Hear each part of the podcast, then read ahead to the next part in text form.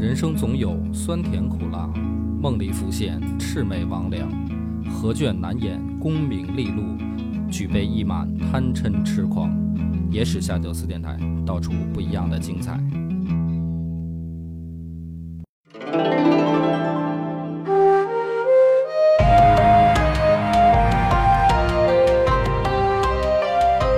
大家好，欢迎收听《野史下酒》，我是恶霸波。今天呢，我们就请来了一位非常厉害的朋友四喜，哎，石老师，来四喜跟大家打个招呼。大家好，我是职业骑士运动员朝武天华。这个四喜是非常厉害的，因为他刚才自己也介绍了，是玩这个骑射的。对哎，这个骑马射箭，这个咱们故事当中经常出现这些 动作，但是现实生活中，反正你要是让我在原地射箭，我都射不着靶子。但是这个四喜呢，他是骑在马上射箭，专门玩这个。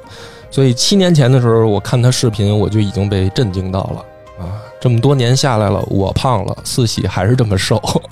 胖了点儿，这你这个胖不起来啊！这个一在马上一动，就是等于出汗出能出一出一水桶，恨不得我看你说这没办法，我胖一点儿了，教练不让我骑马呀。我这胖瘦一百八十斤，教练看着我说：“思喜啊，你这个样子没马给你骑啊！”我逼得我半年瘦了五十斤。哎，所以今天呢，这个特别高兴啊，四喜又有机会来北京找到我，我们就决定赶紧给大家再带来一集节目，聊什么呢？就是咱们今天好好聊聊这个兵器盔甲这些事儿。啊，原本讲野史下酒老听的都是故事，是吧？今天咱们得讲点真章的东西，就是今天主要解决两个问题，一个是这个盔甲，一个就是弓箭。所以我呢想到了两个啊，小时候啊就困惑我的这个故事，就是我老在看书的时候啊，我就琢磨，您说，我就琢磨说这事儿它有没有可能发生？哎，第一个就是这个赵云长坂坡，对吧？单骑救主这个事儿，嚯，救这个刘禅小婴儿，这我就当时我就一从开始看的时候，看到这段我就在想，能不能做到这个动作？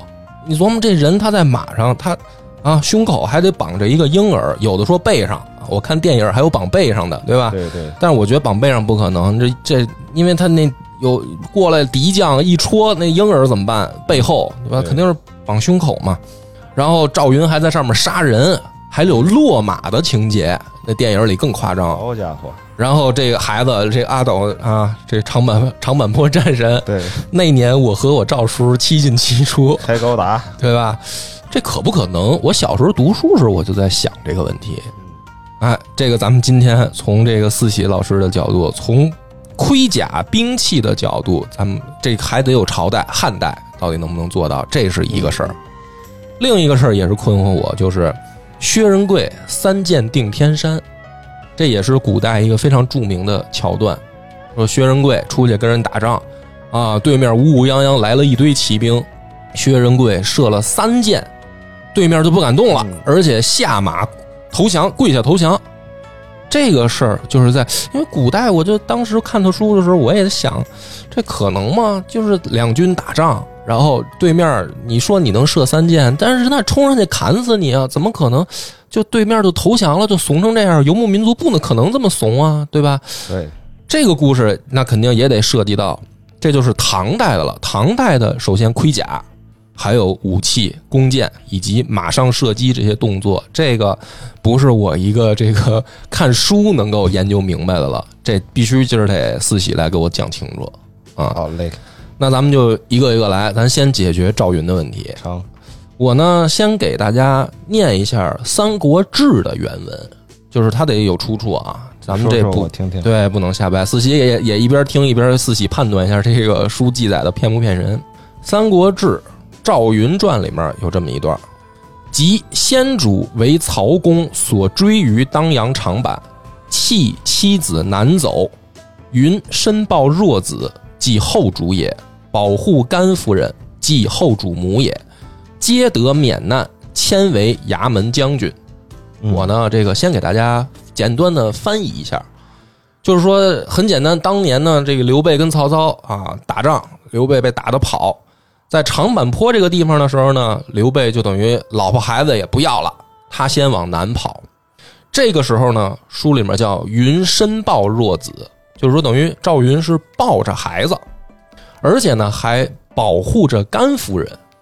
在这种情况下，把他们两个就等于保护住、救出来，所以呢，史书说升为衙门将军，就是他升官了，这是一个比较可识的记载。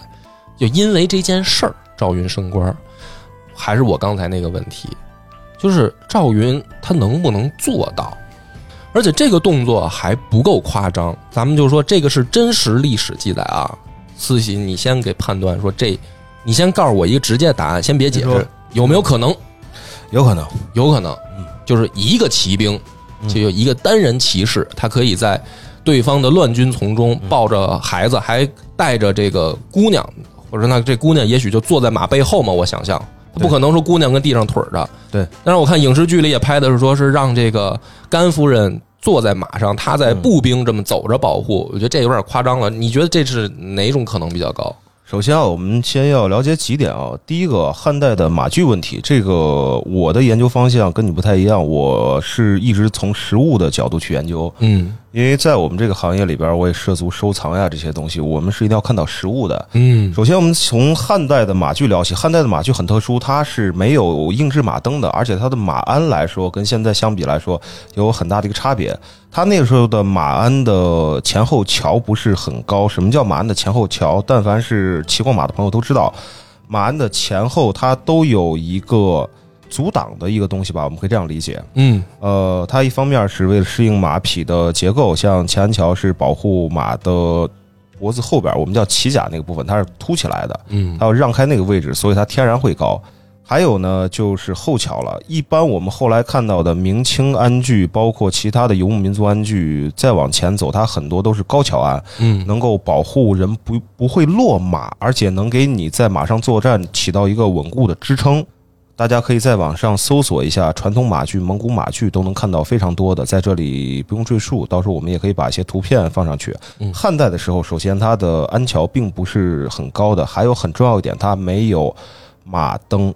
嗯，马灯从什么时候出现？它的雏形我们可以看到，目前国内的史料发现，从它的陶俑上看到，它汉代的时候会给一些乐府的官员，还有一些其他的人设置一个绳套。嗯，那是最早的一个软质马灯的雏形，是为了方便上马用的，而且它往往只有单边，它并没有双边的。哦，呃，真正的完整的出现，并且那个成规模出现的硬质马灯，从国内目前来看是南北朝时期。嗯，所以在那时候的话，人们的马术要求是相对高一些的，因为至今为止我们也是要拖灯训练，甚至产骑训练。产骑就是没有马鞍、没有这些东西的时候去。骑乘训练不带马，就跨在马上，对，最多放个垫子，那就是拿腿夹着马，可以这样理解啊。呃，更官方一点，更学术点，我们称之为抱。如果夹的话太主动了，抱的话会好一点。但总之，确实难度要提高很多很多。嗯嗯，因为你脚下没有支撑。嗯，呃，所以就这点我们来说呢，难度还是会很大。就像我刚才在我这儿也记载，呃，也记得一个问题。就是要保护两个人。如果只是一个孩子的情况下，没有问题。我儿子一岁多的时候，我也带他骑马，那时候他也没办法去扶马鞍那些什么的，我就刚好有那个婴儿背带，嗯，我就背着我儿子去骑马，那个没有问题啊，也是很稳当的，就是颠了一点而已。给我儿子，我赶快颠散黄了，但是我儿子高兴的不得了。呃，一岁小孩是吧？对，一岁一岁半那时候，在我马场，他跟着我一块玩这个是可能的。呃，再有。就是保护另外一个成年人是否有这个可能？如果你要说是两个人骑一个马，其实也没有问题。嗯，我们有时候接待一些游客呀，或者说一些人骑马的时候，也是两个人一个鞍子也是可以的。成年人，我们一般把把他保护在前头，我们坐在后面一点，刚好手臂的话也能够保护他，嗯，也能稳定他，这个是可以的。但是你想一下。孩子还在家中间的话，就不可能是男男的在后，女的在前。我觉得，要么就得女的抱着孩子，那就不是赵云抱了嘛，对吧？我觉得这就可能。我猜起码应该是赵云抱着，在小孩在前，然后甘夫人应该得坐到后面。如果两个人都在马上的话，应该是这样的这个位置。对，那所以还有一种可能是甘夫人从后边就跟骑小电驴带姑娘一样，姑娘坐后边，他搂着赵云得，对，这个也是一种可能，所以我更倾向于后者。如果两、嗯。如果三个人同时在马上，这个动作就我的从业经历来说，可能会更合理一点。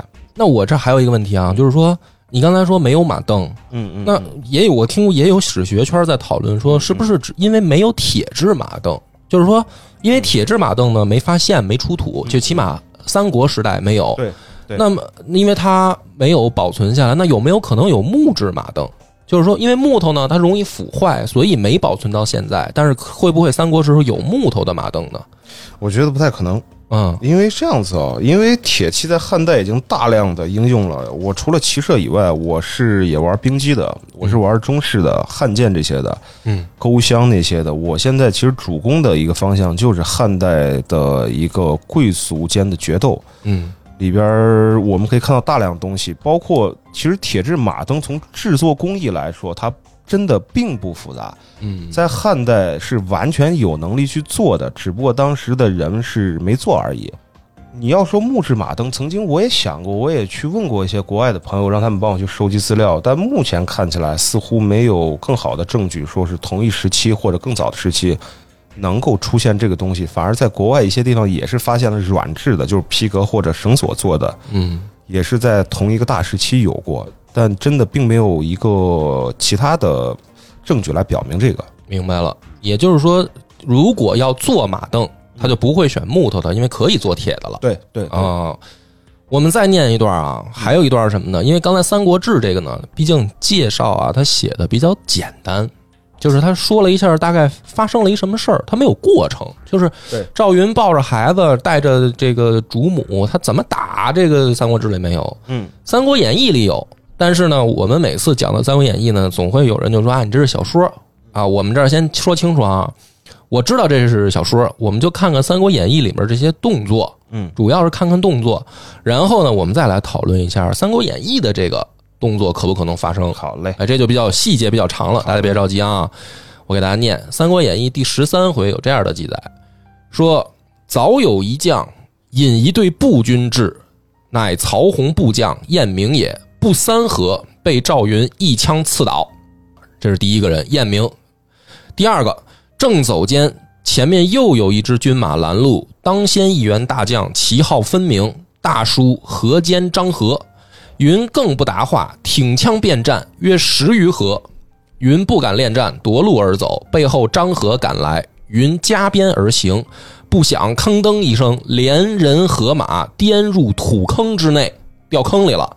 张合挺枪来刺，忽然一道红光从土坑中滚起，那匹马凭空一跃，跳出坑外。张合见了，大惊而退。再往下一段，赵云纵马正走，背后忽有二将大叫：“赵云休走！”后面赶来的是马延、张乙，前面阻的是焦处、张南。赵云力战四将，曹军一齐拥至。云乃拔青钢剑乱砍，开始用刀剑了。手起处衣甲平过，血如泉涌，杀退众将，直透重围。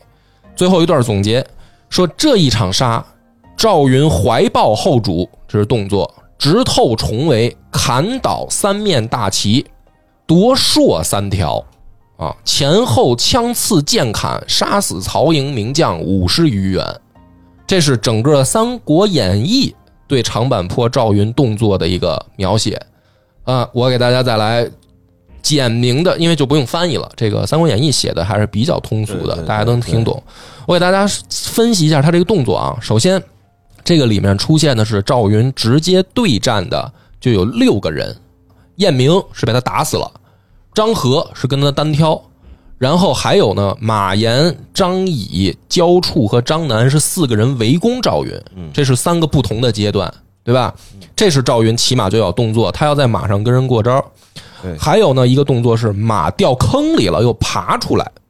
他我们还得注意，这时候赵云骑马是抱着孩子呢，嗯嗯，马掉坑里，然后再从坑里边马爬出来，这是一个动作。再往下是赵云拔出剑来乱砍。那么这个时候就是我最疑惑的啊。首先，我想象当中的是赵云可能前面是背着孩子，嗯嗯那么他手里面可能就要拿着这个长枪或者马槊之类的武器。嗯嗯这个时候他还拔剑，那他不可能把枪扔了。那我的理解，起码是他一手拿枪，一手拿青钢剑，这样在军中去砍砍人，而且他的战绩是砍倒三面大旗，还夺了敌人三条马槊，然后枪刺乱砍，这个动作就很复杂。对对对，那么我们就分层来说啊，就是说这样《三国演义》的描写，这四喜你得给我一个结论，说这有没有可能？咱就不一在这个呢，咱放宽一点，不一定限定在汉朝了，对对对，就是说在马上有没有可能这么花上玩的？我感觉这个整段描写就很像一个动作片儿了，就是艺术加工成分比较多吧。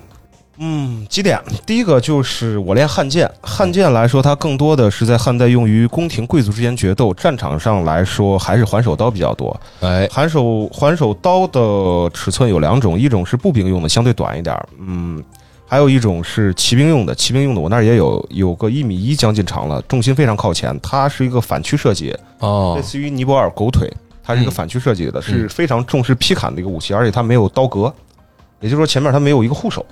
像中式的刀剑，它大部分都会有一个手环儿和手绳的设计。在刀尾巴上是吧？对就是刀柄的末端。对，啊环手刀是典型的有一个大手环的，嗯手环它一个是防止你抡的时候把它飞出去，还有它可以套绳子给你套手上稳定它。嗯，但是你要说一手拿着剑，一手拿着枪，嗯这个操作难度有点大。就是你哪个手抱孩子？好，假使说我们把孩子是背，嗯是怀抱在怀，就是拿个东西给它固定在那个胸前，嗯或者塞到甲里边，因为它扎甲嘛，其实跟背心儿一样，可以把它调宽一点，塞进去，也勉强说得通的情况下，还是很困难的。你那个手控缰绳啊，对呀、很难搞。而事实上，我们看的出土的这些东西来说，并没有见到明确的汉代有像后世这种刀剑的这种设计，而且也没有给它额外的一个方便的一个战术型的一个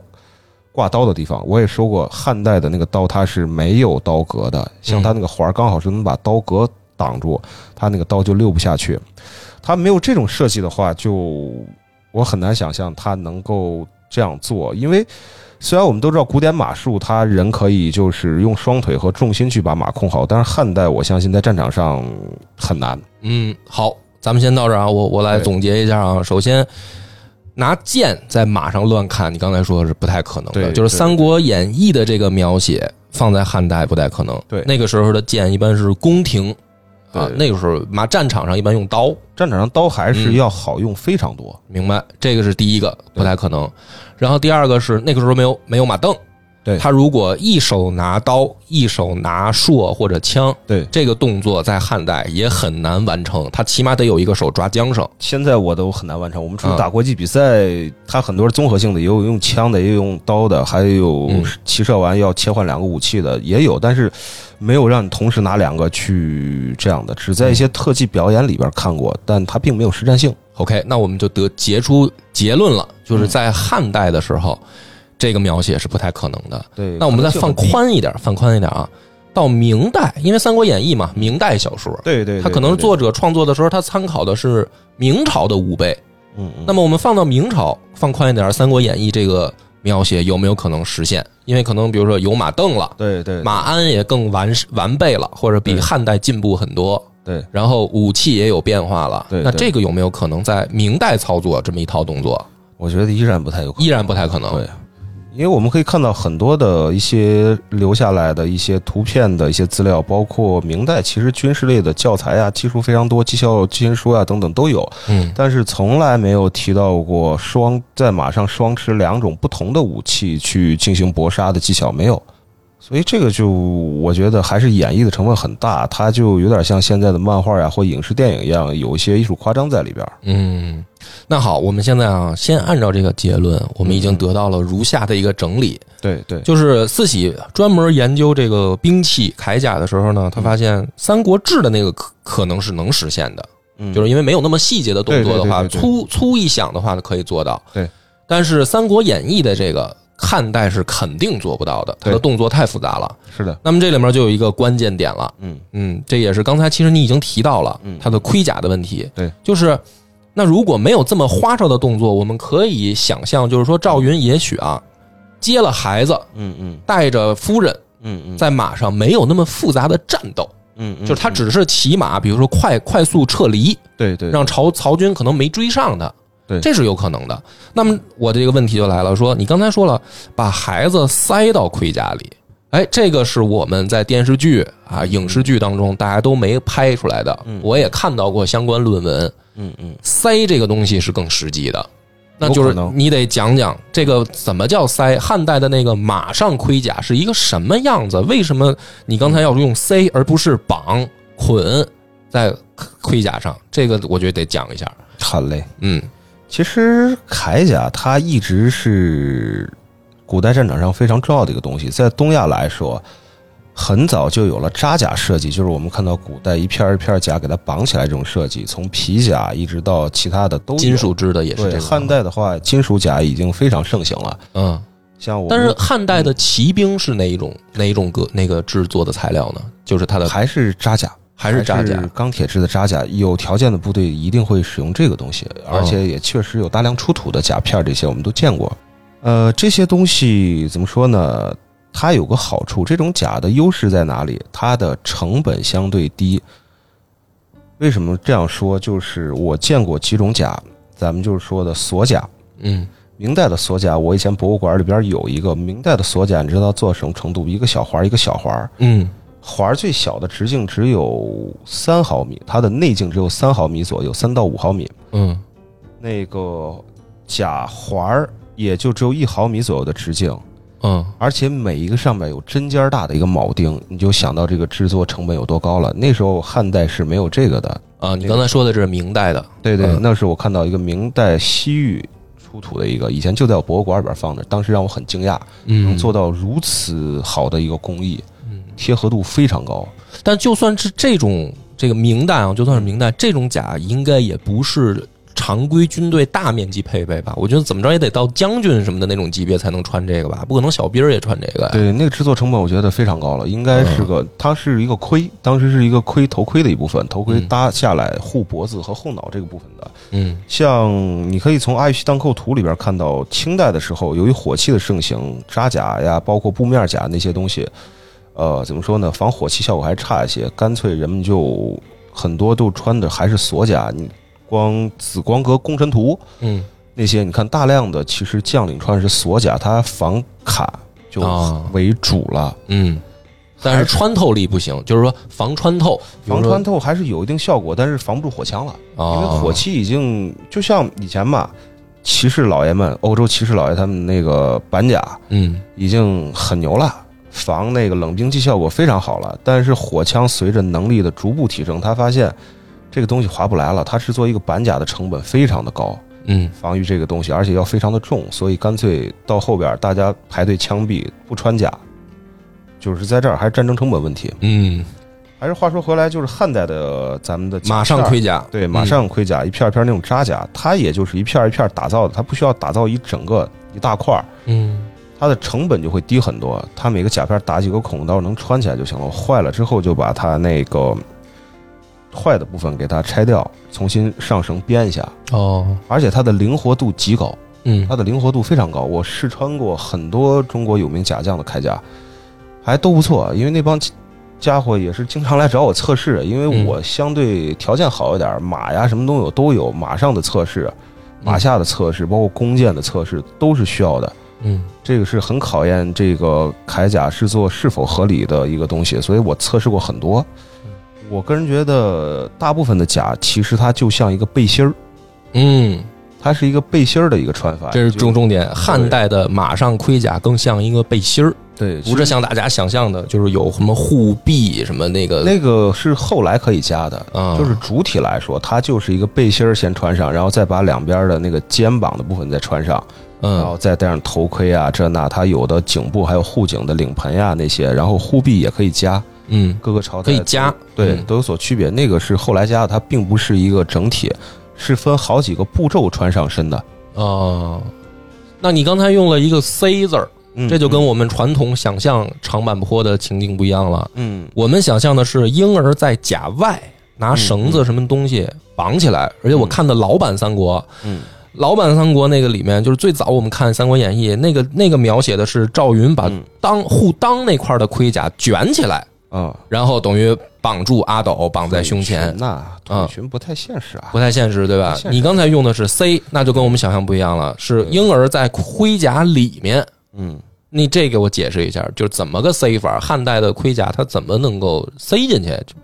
其实很简单，很简单。我昨天不是发你一些图嘛，嗯是我朋友他们复原的一些资料。嗯，你一看就很清楚的看到，它就像一个背心儿一样，嗯它是有调节的。嗯那它可以是在中间产生一定的空隙的，你要勉强的把它调一下，塞个孩子，应该是问题不大的，我觉得。因为大家看不见图，这个时候四喜给我打开手机看的这个图啊，我给大家描述一下，就是实际上汉朝的那个马上盔甲，它等于说在肩膀和肋条这儿应该是有等于绳子这种东西系住的，它是前后两大块儿，是这么理解？很像防弹背心儿，像防弹背心儿对对所以呢，如果赵云把他这个孩子从肚子上面这个位置塞进去，然后再把绳子系紧，对，这是完全可以做到的。从这张图片上可以看得出来。啊，那这个我们就今天解释了我的这个多年的疑惑。反正如果这样的话，那确实这个孩子等于是等于勒在赵云的这个等于盔甲里面对对对，对吧？背心儿里头，背心里头，这样的话呢，他就可以空出来一只手，对，这个起码抓缰绳，再拿一只手去抓兵器，是的，是那的，等于不用手抱嘛。嗯，对，然后如果后面再带着甘夫人，那就得甘夫人搂着他。对。这样的话呢，在没有大量跟敌人纠缠的情况下，他是有可能这样去有可能，脱身的。但也确实个难度很大的事情，实话。嗯，难度很大。那么起码我们得出来一个结论，就是《三国志》这个是有可能实现的，对对吧？OK，非常好。哎呦，我们第一场其实我们已经讲了很多了，汉朝的盔甲，然后武器，对吧？马镫这些问题。汉朝这个我们解决了以后，下一个我刚才提到的就是咱因为四喜是玩弓箭的，对，哎，这个咱还没聊弓箭，这第二个就是弓箭，《旧唐书》第八十三卷《薛仁贵列传》有这样一个记载啊：领兵击九姓突厥于天山，将行高宗内出甲，令仁贵视之，上曰：“古之善射，有穿七扎者，轻且射五重。”仁贵射而动之，高宗大惊，更取坚甲以刺之。这是另一段故事了，就是说这个要去天山打仗之前，这个皇帝呢来这个送行的时候，跟薛仁贵说说，哎，爱卿，古代牛逼的这个善射者啊能射透七重铠甲那个弓箭，说呢咱玩一下试试，我给你弄五层绑那儿当靶子，你射。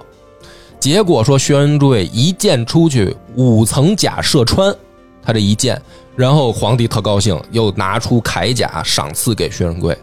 咱先说一下这个故事，这已经涉及到弓箭和铠甲两个问题了。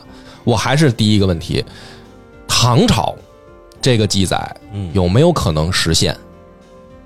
这个首先我们要了解一下，就是各个朝代的武科举还有军事考核的项目。嗯据史料记载，中国的武科举就源自于武周时期，就是唐代。哎，就是武则天时期开始的。嗯从那时期开始呢，唐代历朝历代它都会有一些变化。唐代其中有一个项目就是穿扎，就是你要射穿铠甲。啊，就看你的力量是吧？对，看你的首先弓的力量不能低。嗯呃，我们做过一些测试，就是我之前自己的那个节目里边讲过，我拜访过一个中国很有名的一个制作脚弓大师七九先生，在嗯诸暨那边。去年我去他那录节目，我们进行这些穿甲测试。当然，我自己碍于我行业的保护，我是不太爱去宣传他的那些杀伤力的部分。嗯嗯我就没把这个视频放出来。但是据我们测试，就是弓的拉力在七十磅以上，而且是它的时它的那个箭速能达到两百三十五 FPS 以上情况下，穿甲很轻松。那这个穿所谓的穿的甲是包括金属甲，就不光是皮甲了，金属甲一样穿啊。那这我就问题就来了，那这样的话，那这唐朝他穿甲还有啥用啊？因为他是等于射透五重啊，五层盔甲。嗯，那平常人不可能穿五层嘛，他肯定是穿一层就顶天了嘛。对对，那他穿既然是这样的话，五层都能射穿，那他还穿甲干嘛？那这个甲主要是防防劈砍，防嗯，就是说他五层铠甲，我觉得有点吹牛逼。嗯但是咱也不好否定的，在我们研究古典的这个文化呀，还有很重要一点，你不知不知道它这五重指的具体是什么含义，因为除了甲以外，它可能还要它一定要穿其他的衣服的，嗯。有的衣服它也会有一定的缓冲作用，嗯。不是说之前看过一些工友他们去测试靶子上就放个那甲就打，不是那样的。嗯，它有武装衣，有其他服装，呃，内衣、中衣，有的其他都在里边，它可及可以起到一个缓冲作用。如果仅仅是五层铠甲，它要能打穿，我要么就是就是这个甲真的很糟糕，要么就是吹牛逼。嗯嗯，我是不太信他能穿五层铠甲，因为铠甲这个东西对于弓箭的防御力非常好，不要小看扎甲。嗯而且就是你弓要达到那么大的拉力的情况下，不简单的，不简单的，而且要保证它的这个各方面的很难。那么我你讲到这儿，我可不可以这么理解？就是一般人肯定是达不到的，就算在唐朝，你刚才说扎甲就已经非常坚固了。这范马勇次郎能做到，哦，那所以如果薛仁贵真的做到了，确实能让皇帝震惊，对吗？就是说这么理解，反过来就是说一般人做不到，对但是如果薛仁贵真的做到了，那皇帝确实是有可能大惊失色，就是说我本来以为你不行，结果你真的行。那如果是这样的话呢，他的射击距离应该四喜给推测推测，就是说，假如说啊，咱们不说五层了，对咱们就说一层，嗯，一层这个唐代的扎甲，对，那么它的最远射击距离在多远能够射穿呢？啊，这是两个项目。穿扎这个项目和它唐代的远射项目不一样，唐代远射项目也得在一百来米，我们的上次推算的大概在一百二十米左右，这就类似于现在的韩国保留下来的韩国公道，就是朝鲜公道，它是打一百四十五米，嗯这是典型的一个呃模拟古代战场考核的一个东西。嗯但事实上呢，穿扎的话，我们还是倾向于近一点去射击。嗯嗯，它的力量会相对更大一些，更直接一些，初速会更高，呃，穿透性会更好。因为要打穿的话，它必须要满足两点：第一个就是剑，首先它要有足够的速度，嗯速度是非常重要的一点。第二点就是剑的质量，我们都知道，你拿一个乒乓球砸人和拿一个铅球砸人，嗯，同样的速度下，杀伤力是截然不同的。是所以剑矢越重，它的速度越快，这两点是需要取到一个平衡点的。因为越重的话，它一般来说箭速会越慢，而且唐代的弓形是典型的一个短臂长梢的一个弓形。嗯这个弓形从汉代一直流行演化到那时候。已经很流行了，不只是中国、欧亚大陆都流行，甚至土耳其那边，啊，不是土耳其，说错了，是匈牙利那边嗯也在用这类的弓形。这个弓形一直流行到了明代，嗯直到清代被替换掉。嗯所以这个东西它有一个特点，这个弓的拉杆好，拉距大，它能拉开的距离很长，它的箭会很长，箭的质量会相对要大一些。嗯但是这个弓有一个缺点，它的箭速慢。哦箭速慢的情况下，那它只能够通过增加那个弓的拉力来提高它的箭速，嗯而且增加箭的重量去才能进行有效的打击。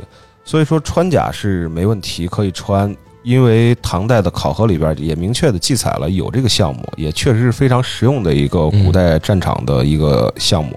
那我先停一下，这你讲的已经很多了，我总结一下，就是按照你的了解，唐代一百四十五米，大力一百二十米左右，一百二十米左右射穿敌人铠甲这件事儿是能办到的非常难。啊。其实，其实我的意思是，远射项目嗯和穿扎它不是一个项目，穿扎是穿扎，它一般是近距离射击这个甲，哦远距离抛射是要的一个你的远射的一个能力。那么这就是另一个问题了。咱们说穿甲是能做到，但是多远这个现在不好说，对不一定，太远对吧？了。会效果差一点。那么抛开穿甲这个事儿，嗯就是在唐代用你刚才说的这种弓箭，嗯，它的最远射击距离是多少？就是它多远还能够伤人？没穿甲的人，假如说还能伤到对方，正常来讲的话，就是从我们看到的中外的史料来说，战场上比较实用的射击距离，一般是二百米以内。嗯，二百米，嗯，对，因为太远的话，精准性各方面也会差一些，所以嗯。一般来说，就是远距离的那种打击目标，也就是二百米左右，明白。一般不会超过二百米。也就是说单兵射击，因为你要太远的话，那就是一群弓箭手抛射嘛，就是朝天上，然后一阵箭雨下来，那个那是另外的事儿。咱们就说单兵射击的话嗯，二百米左右，唐朝。最远一般最远。也就是到这儿，但是弓箭的实际射击距离，你把箭配轻，嗯，再做的短小一点儿，可以打到更远，甚至世界纪录好像是能达到八百多米，那是非常特殊的一个项目了。啊，但是不是常规军队配置了，对对对吧？就是你得特殊定制。对对对，OK，我为什么问这么详细这个射击距离？这就跟三箭定天山有很大关系。对就是下面这段，我来再再给大家念一下唐唐书的原文啊。嗯嗯十九姓有众十余万，就是说这个突厥啊，整体部队是十余万人，令骁剑数十人逆来挑战，嗯，仁贵发三矢，射杀三人，嗯自于一时下马请降嗯。仁贵恐为后患，并坑杀之，更救其北安抚于众，秦其尾叶护兄弟三人而还。军中歌曰：“将军三箭定天山，嗯战使长歌入汉关。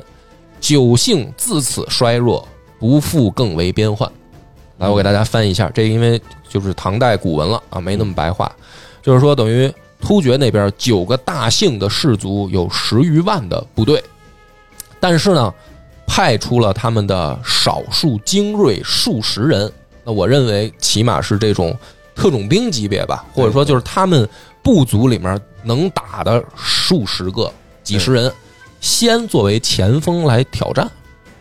在这个情况下呢，薛仁贵射了三箭，三箭杀三人，然后其他的就这数十人，那我们假如说想象一个公平一点的数字，我们把它想象成三十人吧，对吧？二十人叫数十人，我觉得没必要。可以，三十人，三十人杀了三个，剩下的人就下马请降了，就投降就不打了。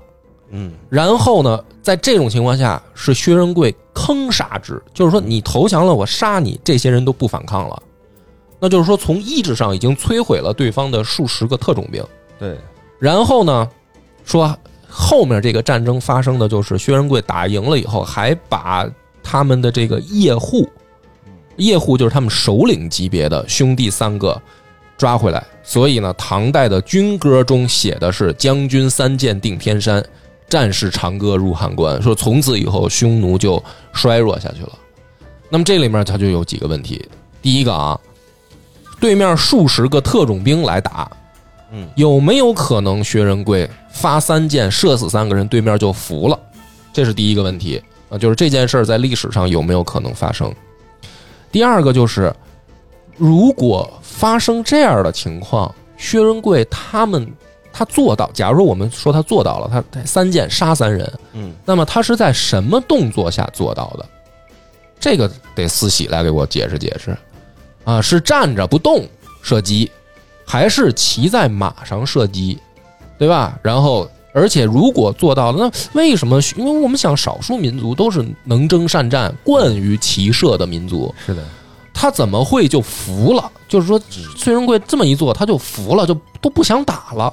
对，第一个，我们讨论的是有没有可能；第二个，我们讨论的是有没有可能把对方打服，这是两个不同的问题，是的，是吧？四喜来给我们先先来解释一下，就第一个问题，他薛仁贵有没有可能像史书写的，他做到这件事儿？首先三箭打掉对方三个目标，这个我也给你看过我之前的科普视频，就是讲解那个比赛时候骑射比赛，嗯一个优秀的骑射手可以在十秒内爆三个人的头，我给你看到过。嗯土耳其选手阿沃兹阿瓦兹他那个视频非常厉害，嗯这个是可能的。不论你是步射也好，骑射也好，这个都是可能的。但是你要说因此退兵，单单就一个人，这个我是不大信的。就是我刚举那个例子，嗯比方说咱仨出去跟人查架，对面就四五个人，范儿哥很牛逼，上去叮铃哐啷一拳一个撂倒三个，剩下俩仨人吓坏了，嗯那不打了，嗯不打了，你是哥，对吧？这可能。但是如果对面是五十人呢，嗯范儿哥就是再牛逼，一个人咚咚咚撂倒三个，人家还是扑上来。嗯，对啊，所以薛仁贵背靠的也一定是一个规模能跟对方抗衡的军队，甚至不弱于对方。嗯那这解释的我觉得合理，就是对面假如说是三十人，薛仁贵这边可能人少，因为对方是敢发起冲锋的嘛，对对吧？那肯定不会多于对方。那么薛仁贵这边可能比如说是十多个人，那这样的话都是两两支前锋小股部队。对假如说骑马遭遇，这对面先冲锋，这是有可能的，但是不可能说薛仁贵一个人站那儿，对对对吧？对面三五十人，然后他射倒仨，对面就不动了，这不太可能。人家背后还有十余万大军呢嘛，不啊管真假，这个东西几千人得有吧，嗯对吧？你不可能就因为这一个人打跑几千人，这不太符合实际情况。人再强，战斗力你不是范马勇次郎，你也做不到。嗯不过我想到一个，刚才有一个比较有意思一点，对方派的这个部队也是试探薛仁贵他们这边战斗力的。哎，突然发现他这边的将领的战斗力都非常强的情况下，两边的人数又差不多的情况下，对方可能会考虑投降。就比方说，咱们还是那个土一点的说法，就是查价，嗯你三五十人，我五六十人，我觉得哎有点戏，可以试探几个人过去打一下。突然发现你那边二三十个人全是练散打、练体育的、练摔跤的，好家伙，那不打了，那我投降。嗯有种这个可能，看你是不是唐军人数少一点呀，或者我能不能试探一下？一试探发现对方战斗力非常高强，嗯不是他这儿的士兵训练能够达到的一种情况，那他才有可能去示弱和投降，否则没有可能我比你强，凭什么？嗯，也就是说，你这个其实已经点出来了，双方应该是在前期互相试探阶段对对发生的这一场遭遇战。然后呢，突厥那边可能会以薛仁贵的个人单兵作战能力去衡量整个唐军的作战能力，是的，对吧？但是没想到薛仁贵是一个世界冠军，对，所以他可能他进行了错误的判断，就是说你们这边单兵素质都这么高，嗯。那我们确实就不敢打了。对，那么，那么下面你其实另一个问题，你刚才说到的啊，嗯，射速，嗯因为嗯这个里面写的很详细，就是数十人逆来挑战，也就是我可以理解，这是假如说这三十个突厥骑兵，嗯，他是正在骑马往前冲的，对对吧？那么马速，比如说百米冲刺的马速嗯应该在多少？呃，以我们打的联合国教科文下属的那个世界骑车大赛来说的话，我们的比赛要求是二十秒内跑完全程，你才有资格算分数。嗯如果超时，你是没资格算本轮分数的。它有多少米呢？是一百八十米，但它有弯道。嗯也就是说，我的马的时速是在四十左右。我们一般跑下来，成绩特别好的话，十五秒左右，十四秒几，十五秒跑完这一百八十。那是最好成绩嘛？那其实你刚才你这个模型也就出来，二就是接近二百米的跑道嗯，是必须秒二十秒之内完成，那也就是说这是一个基础，对吧？那也就是说10秒一一百米的话，十秒左右，差不多是这个水平嘛，，十秒内，对？吧？那么咱们放在这个古代，那么他们这数十个兄弟冲上来，那基本上也就是说十秒他们能冲出百米，对，而且。刚才你也说了，唐代的有效杀伤范围是二百米，而且就已经是基础了。那也就是说，其实如果从最远开始算，二百米开外，这几十个哥们儿开始冲锋，嗯，其实二十秒之内就会冲到薛仁贵跟前，差不多。对吧？那么在这样的情况下，它的有效就是比如说二百米之内进入有效杀伤范围了。嗯但是我觉得再厉害，他既然他射这么准嘛，因为他三箭杀三人，那不，嗯我们我还是保守估计，他起码是得到一百米的范围内，他开始射杀吧，对对吧？那么十秒对方就会到跟前，对，有没有可能薛仁贵十秒射三箭？这个完全有可能，这是完全有可能能做到的。以你们现在去测试唐代弓箭的话，嗯嗯大概的平均射击速度是多少秒一箭？嗯，我比方说用唐代的葫芦那样子，也是我常用的一个打法。我们的话，我是能稳定在三秒内，三三秒一箭。三秒内一箭没有问题，一般是两秒五以内。嗯它那个抽剑复杂一点，但也差不多。但是你刚才有一点，你有没有？你可能忽略到了一个，嗯，敌人在向我冲过来的时候，我可以往后退啊。嗯这个就是骑兵的一个经典战术了，就是我们讲的分宗对邓抹丘，骑射三式。嗯向前射击是分宗，因为马的鬃毛在前面，以这个为代称嗯。对邓就是侧向射击，嗯一般打击的是左手的左边的对手，他是目标对着脚蹬的，所以叫对蹬。抹丘在马具上边，马的鞍子和尾巴连接的那个东西叫尾丘，嗯就是向后射击之带的。嗯很经典的就是所谓的帕提亚战术也好，或真纳也好，向后射也好，其实就是这个。它可以一边向我冲过来的时候，我可以一边也是退后着打他，嗯这个时候就能拉开距离。但是以匈牙利赛，嗯呃，这个应该是我打过最高难度的骑射比赛了。匈牙利比赛它是最远，我们是打五十米的，嗯五十米它的靶子是有九十公分的直径，嗯这个难度已经非常大了。如果假定薛仁贵是骑射作战的情况下，那他应该是跟敌人的距离拉在百米之内，哪怕薛仁贵是个很牛逼的超人吧，嗯他也得拉到百米之内才能进行一个有效稳定的杀伤。嗯这个是现实一点，哪怕敌人就是穿的铠甲很少、很薄弱的情况下，或者不穿甲情况下，这个难度也是非常大的，也绝对是有很大的运气成分在的。，OK，那你再停一下，又介绍了很多知识点啊，我来梳理一下。嗯，跟我们想象的不同的是，我们想象的是薛仁贵停在原地，对方冲过来，他干掉三个。但是刚才你说了，有三种对战方式，对，有第一种是双方迎头对冲，对向前射击，互相都在向前射击。嗯嗯，然后第二种是侧面射击，对。也就是说可能对面往这儿冲，但是薛仁贵是以一个这个垂直角度，对。九十度，我在平行移动，对吧？我带着我用这个等于方向牵制你们。对对对。第三个就是对方冲过来，薛仁贵是骑着马往后跑，然后他对。回头射箭。对对。那么在这里面，我估计应该第一种是不太可能的，因为对。如果是是相对进行冲锋，然后互相射击的话，就算薛仁贵干掉三个，这仗应该就停不下来了。就是你们就算停下来了，薛仁贵还往前冲呢，所以这不可能是相对冲锋。我觉得第一种马上不太可能，第二种有可能，这是有可能的，就是双方虽然说是对方来挑战，但是对方可能已经开始混战了，因为是遭遇战嘛。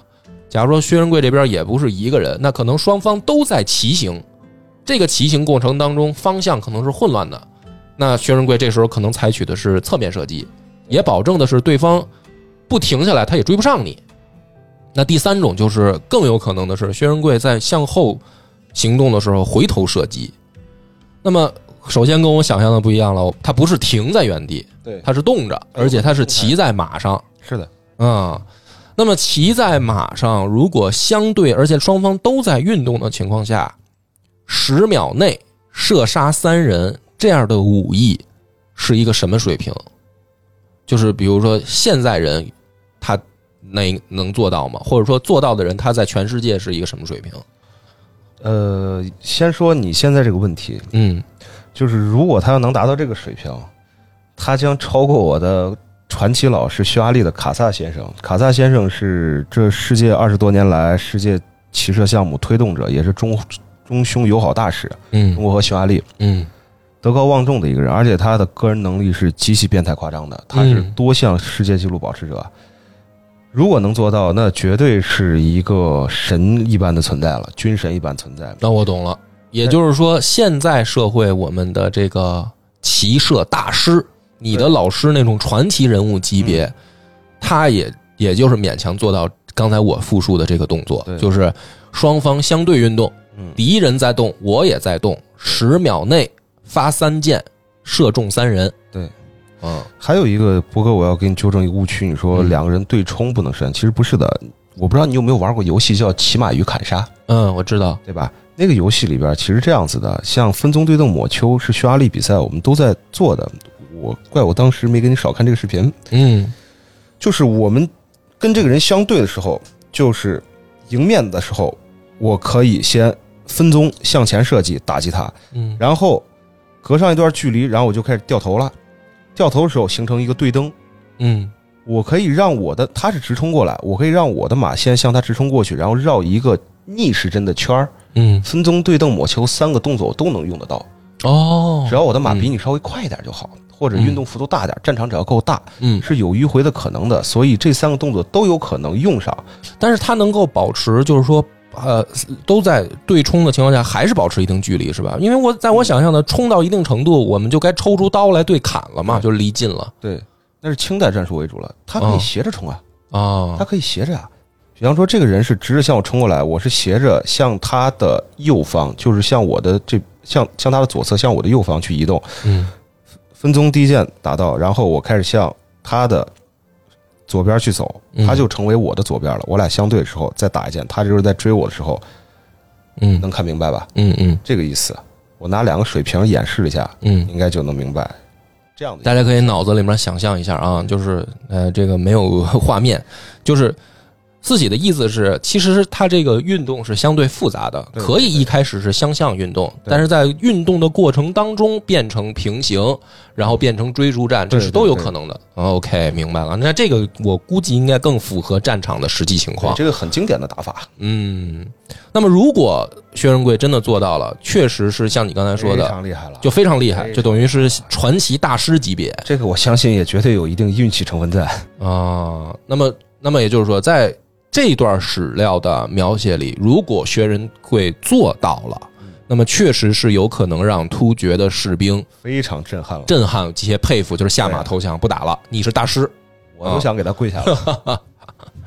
好，那我们其实大概我们就讲明白了啊，就是等于这个两段古代的战争记载，赵云那个能做到啊，但是呢，谈不上什么这个所谓的大师，因为如果动作复杂到那种程度，是根本不可能完成的。就是《三国演义》里面赵云的动作太夸张了，是是太夸张了，是不可能完成的。但是呢，从他的盔甲和他武器装备的这个还原上来讲，他如果不不进行激烈对战，对对，只是带着人跑，带一个婴儿，带一个女人是可以实现的。所以《三国志》的记载是可以成立的。对，那么《唐书》里面的两段故事，一个是射穿铠甲让皇帝震惊，另一个是快速对战时候射击对方三人让敌人震惊。这件事儿如果做到，也确实是让足以让当时的人震惊的啊，而且确实是，那就说明如果薛仁贵弄不好，真是当时的射击大师。这个你放到现在的竞技比赛来说，也是很恐怖的存在。因为我们这样说吧，我们一直认为现代人的训练体系要更科学，嗯就是古代人，就是包括出土的尸体那些，我们考古圈的朋友也很多，也了解过。